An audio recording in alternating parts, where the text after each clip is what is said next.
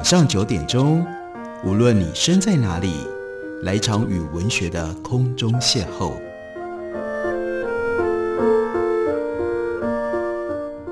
杨照谈书，邀您一同遨游文学世界，认识古今中外的经典之作。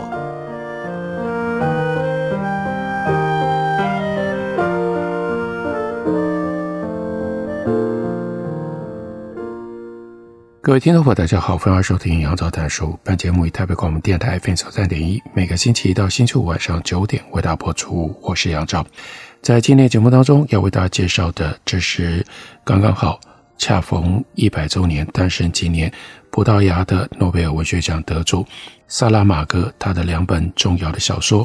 时报出版公司为了纪念这样一个特别的年份，所以有了新的中文版。这两本连作。一本叫做《盲目》，另外一本呢叫做《投票机》。在时报出版的中译本当中，收录了一篇由童伟格所写的推荐跋。我们可以借由童伟格在这个跋文里面所书写的内容，稍微探测理解一下萨拉玛戈创造了什么样的一种特殊的文学世界。童伟格在文章一开头，先引用萨拉玛戈他的《谎言年代》当中。一段话，这段话说：“我从来不认为自己作为一个作家的认同和身为一个公民的良心有过任何的区分。我相信这两者应该是紧密相随、并行不悖的。我不记得自己曾经写过任何只字片语违背抵触我所拥护支持的政治信念，但这并不表示我将文学置于政治意识形态底下，并且让文学为意识形态服务。”然而，这件事情蕴含的意义在于，我所写的每一个字句都在表达我这个人的所有的面相。童伟格接下来告诉我们，一九九二年，因为葡萄牙官方指控萨拉玛戈的小说《耶稣基督的福音》亵渎了天主教义，作为抗议，当时已经七十岁的小说家，他就刻意的离开了葡萄牙，这是他自己的母国，他自己的家乡。移居到非洲西北岸的西属兰萨罗特岛，从此将近二十年的时间，他都在岛上生活写作，一直到二零一零年以八十七岁去世了之后，才由他人把他的尸体送回到里斯本安葬。这件事情发生在晚年，这是一个自发的抗议行动，有很奇特的地方。首先，因为在萨拉玛戈一生当中，以个人创作实践去独立挑战国家或者是教会的规训，是始终不渝的一种常态。对他而言，人要正直的写作，就很难不和神圣的权威或者是世俗的权威有了各种不同的干戈。最重要的例证，那是在一九八二年，他出版了《修道院纪事》，今天已经变成了另外一部经典作品。十八世纪，葡萄牙国王若望五世的千层红院，疾风之上，他的建筑蓝图由小说家丝丝缕缕的抽移而成为威权的疯癫狂语，以及长明也随着被豪贞暴烈轻易辜负了的血汗汗。在小说家的笔下，比起后来成为国家文化财的叫做马弗拉修道院建筑群，那些永远被困在现场。同埋在泥泞当中的无名众生，显然更应该得到深深的感知和铭记。萨拉玛戈他在晚年远离葡萄牙，还因为长期以来他本来就保持着那样始终不渝的叛逆书写，某种意义已经使得他成为葡萄牙国境内最公开的自我隔离之人了。换句话说，他大可以不需要离开葡萄牙。他在葡萄牙也已经等于是自我放逐了。他在天主教跟耶维政府共构的这样的一个国度和时代当中，本来就形成了隔离的岛居，以写作致力于让天上无有神灵，而独自以他的卓翼的立场，逼视集体现实的这激进的难题。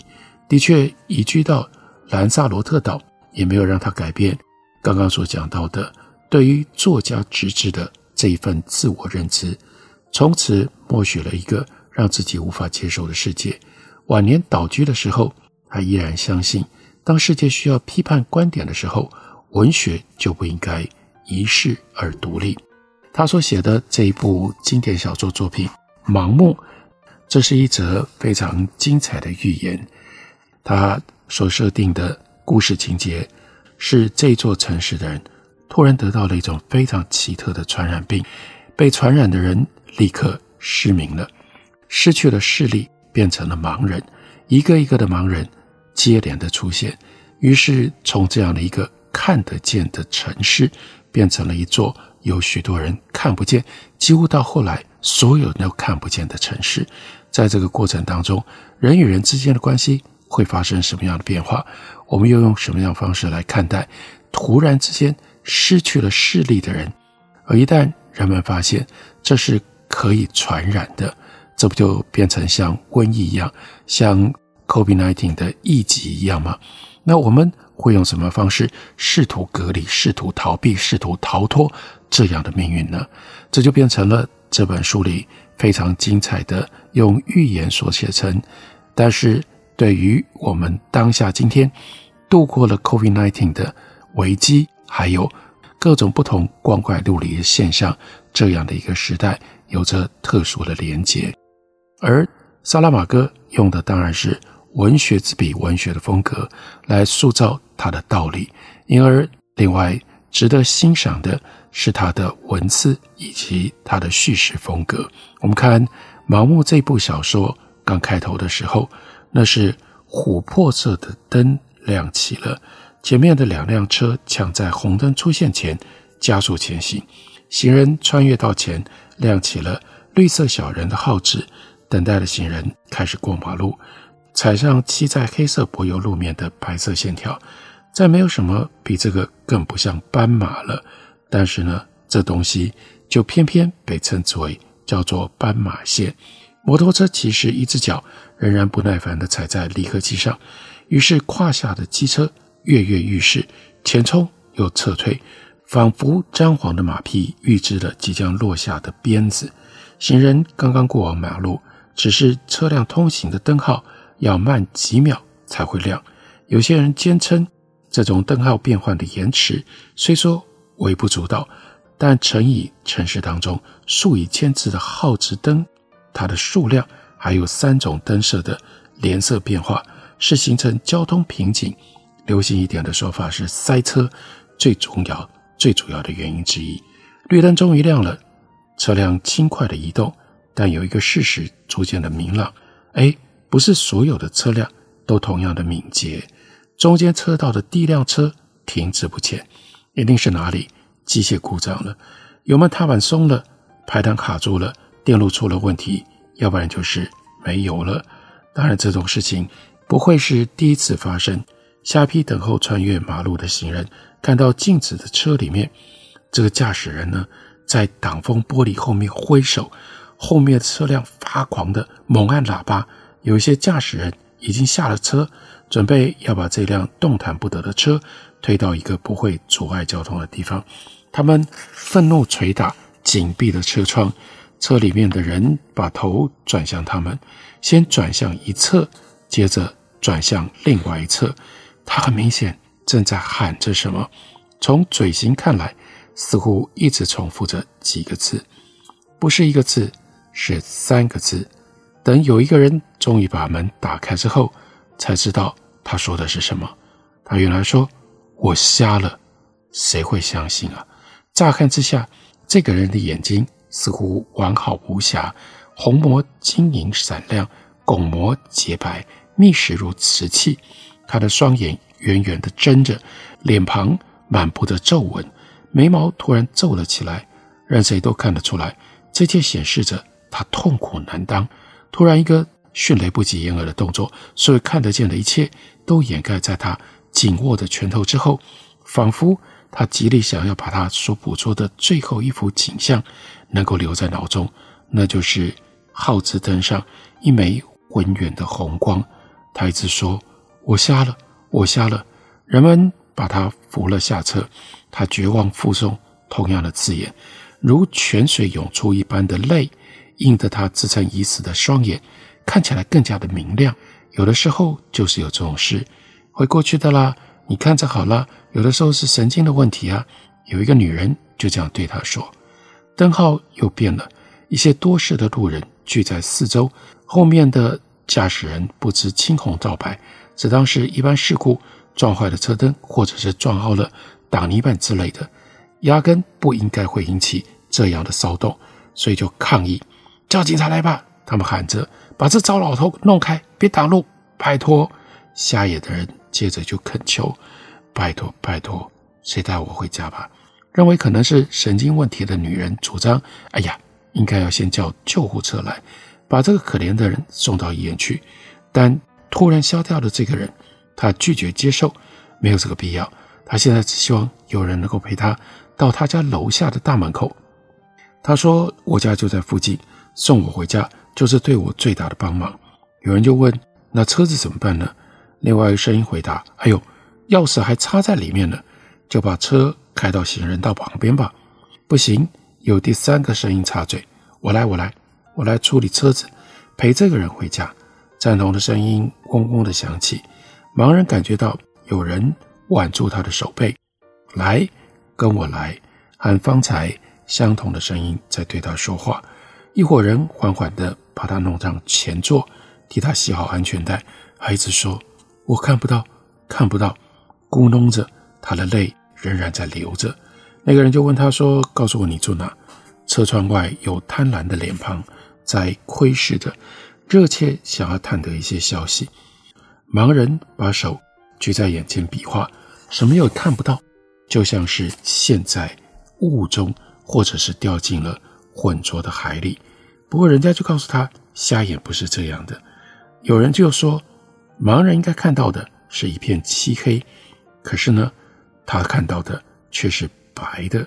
那那个太太应该说对了，应该就是神经的问题，都是神经害的。这是开头，开头马上就显现了人性。这个人要帮他开车，要送他回家，可等到他回到家以后，他太太再去找车。车子就不见了，这个人就利用他瞎眼的那样的情境底下，大大方方、简简单单，因为钥匙就在他手里，驾驶盘也在他的手里。他把这个人送回家了之后，就把车开走了，把他的车偷走了。这是象征性的开端。一个人一旦失能，他失去了视觉，他变瞎了，他的世界所有。跟他对待的一切的人的行为，都会因此而牵连，彻底改变了。我们休息一会儿，等我回来继续聊。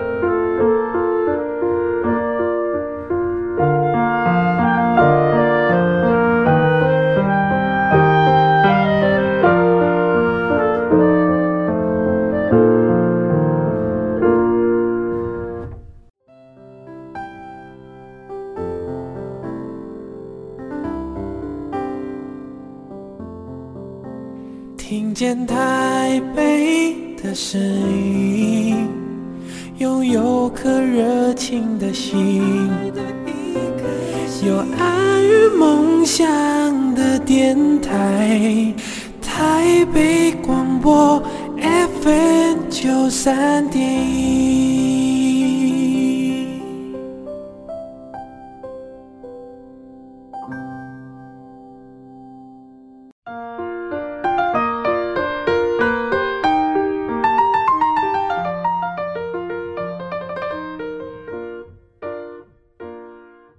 感谢您继续收听《杨照谈书》。本节目以台北广播电台 FM 九三点一，每个星期一到星期五晚上九点为大家播出到九点半。今天为大家介绍的是葡萄牙的诺贝尔文学奖作者萨拉马戈，他所写的经典作品《盲目》。因为萨拉马戈他是一九二二年出生，今年是他一百岁的诞辰纪念，因此时报出版就把《盲目》这一部已经成为经典的作品，有了中文翻译的新版。萨拉玛戈，他是在一九二二年生于葡萄牙，曾经操持过多种不同的行业维持生计，包括技术设计人员以及编辑。从一九八零年开始，他全力投入创作。他的作品包含了戏剧、诗作、短篇小说、非小说，还有虚构小说。他的小说已经被翻译成为四十多种语言。一九八八年，他出版《修道院记事》，让他首度成为英语出版世界的焦点。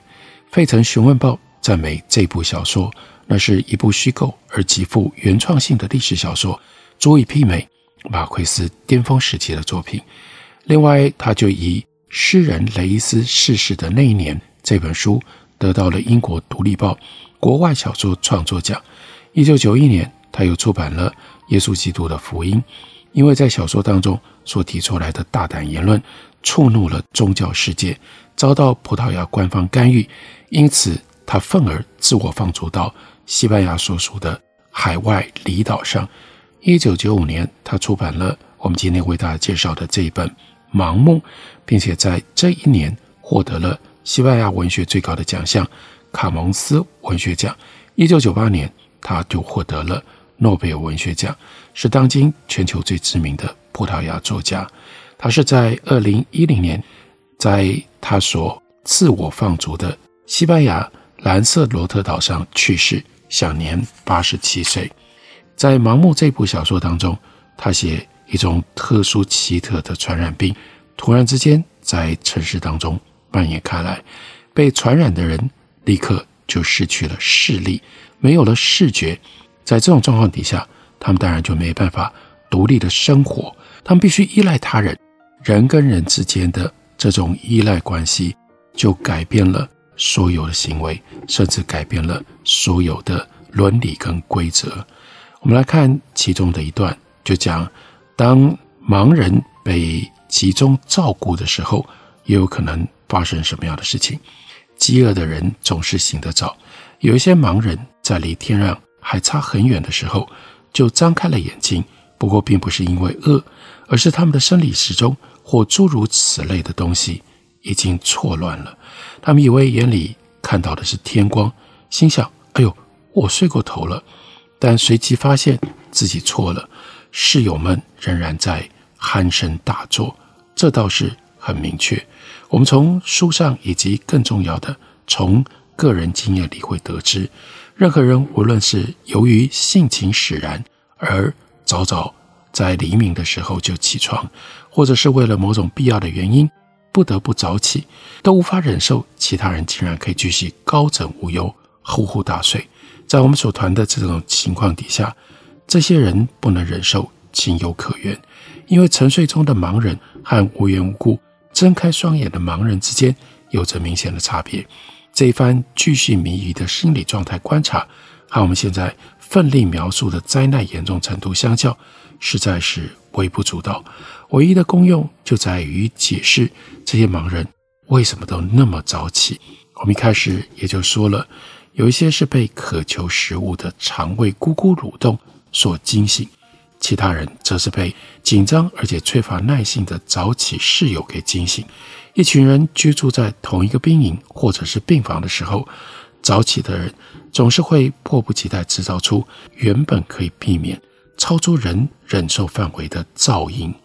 这里的人当然不会个个都彬彬有礼，有的相当的粗俗，每天早晨旁若无人的。吐痰放屁，日复一日表现出那种恶劣的行径，把空气污染得更为着重。可是呢，一点办法都没有。门是唯一的通风口，窗子太高了，谁也够不着。这个时候，医生太太她躺在丈夫的身边，因为床很窄，她紧紧靠着丈夫的身子，但同时也是出于刻意。为了在深夜依然维持某一种端庄，以免做出和那些被某人称为“猪”的相同的行为，他们付出了多大的代价？医生的太太看了一下手表，现在是两点二十三分。她又更仔细地看了一眼，才发现分针动都不动。哎呀，麻烦了！他忘了给可怜的手表上发条，或者说，可怜的他，可怜的我，才不过与世隔绝三天，就连这么小小的事情都记不得了。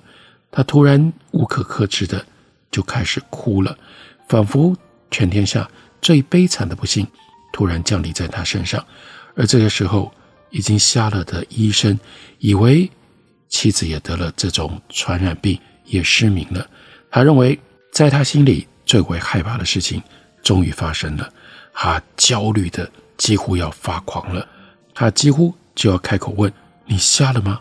但是呢，听到太太轻声地说：“不，不是那样，不是那样。”接着两个人把头埋在毯子里，妻子用拖长了的声音很轻很轻地说：“我好笨呢、啊，我忘了给手表上发条了。”他继续伤心欲绝地啜泣。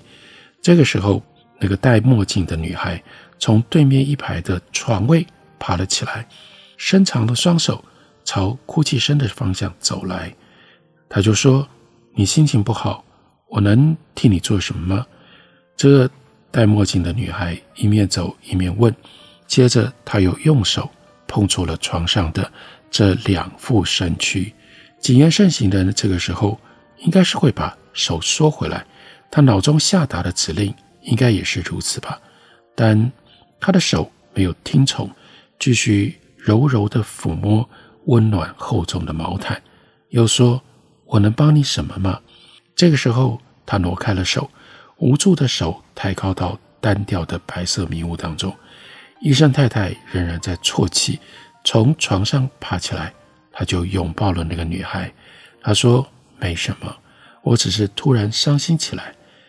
那个女孩就说：“哎呀，连你这么坚强的人都气馁了，那我们就真的没希望了。”医生太太这个时候稍微比较平静了，她笔直地注视着女孩，结膜炎的症状几乎完全消失了。但是医生太太这个时候不能告诉女孩，女孩听了应该会高兴吧？是的，她一定会高兴。虽然所有这一类的快乐，在现在这种情境底下，大家都瞎了，会显得非常的荒谬。只有医生太太，她保留了视力，所以她会发现，这个女孩本来来找医生，是因为她有了结膜炎的毛病。那但是结膜炎好了，女孩却瞎了，其他所有人也都瞎了。如果谁也看不到。那只是你自己有着一双明丽动人的双眼，又有什么用呢？你要给谁看呢？医生太太于是就说：“每个人都有脆弱的时候，我们人能够哭，眼泪就是我们的救赎。有的时候我们不哭，那个时候我们就死了。”于是这个时候，戴墨镜的女孩就说：“我们没有希望了。说不定这种失明会像突然出现一样。”突然消失，但是对死去的人来说已经来不及了。大家都会死，但不是被人杀死。然后戴墨镜的女孩，她就说：“我杀了一个人。”那医生太太安慰她：“不要自责，那是情势所迫。这里所有的人都有罪，也都无辜。最糟的是那些理当保护我们的士兵。不过，即便是他们，他们也可能够拿得出最崇高的借口。”那就是害怕。当人失明的时候，因为出于害怕，有的时候我们会不择手段，希望保护自己。而在那个过程当中，平常你眼睛能够张开，你有基本的正常的伦理道德意识的时候，绝对做不出来的事情，突然你就做出来了。这是《盲目》这部小说在那样一种大传染病的情境底下。他所标示的其中一条人的行为的通则，那个戴眼镜的女孩接着又说：“哎呀，如果就让那不幸的家伙对我上下其手，他现在也不会死，而我的身体也不会有半点不同。”医生太太就安慰他：“别想了，休息吧，去睡觉。”他陪女孩走回他的床，来，上床吧。女孩就告诉他说：“你真好。”但是接着。压低声音又说：“我的生理期快来了，我没带卫生棉，我不知道该怎么办。”医生太太说：“别担心，我有。”戴墨镜的女孩双手满空乱抓，想要找什么样的东西攀住。医生太太温柔地握住她的手：“休息吧，休息吧。”女孩闭上双眼，有一分钟的时间，却保持着相同的姿势。如果不是突然有争吵爆发，她就会睡着了。有什么样的争吵？一个人去上厕所，回来的时候发现他的床被别人占了。占他床的人其实没有恶意，他为了相同的理由，也就是去上厕所，起床。两个人在路上甚至擦肩而过，但显然谁也没想到要提醒对方一声，小心回去的时候不要上错床。医生太太站在那里，注视着这两个争吵的人，他发现他们没有比手画脚，身体几乎纹风不动。他们很快就了解到，唯有声音跟听觉是有用的。他们有手背可以扭打搏斗，可以向对方保以老拳。但是走错床位不值得如此大惊小怪。如果人生当中的所有的骗局都像这样就好了，只需要达成某一种协议：二号是我的，你这床位是三号，这点时时刻刻都要记清楚。接着呢，另外一边说，我们要不是瞎了眼，这种错误根本不会发生。再回来，原来的这个人说：“你说的对，我们的问题就是眼睛看不到。”于是医生太太。就对医生说，在这两个人的互动当中，就是现在整个世界的缩影。这是在盲目小说当中很小的一段，但足以让大家体会萨拉玛戈那样一种细腻但又充满了关于心理分析的洞见，这样一种特殊小说写作风格。萨拉玛戈是伟大的葡萄牙作家，他的盲目。以及和盲目相关的另外一本《投票记》，由时报出版公司纪念他的百年诞辰，刚出了新的中文译本。感谢您的收听，我们明天同一时间再会。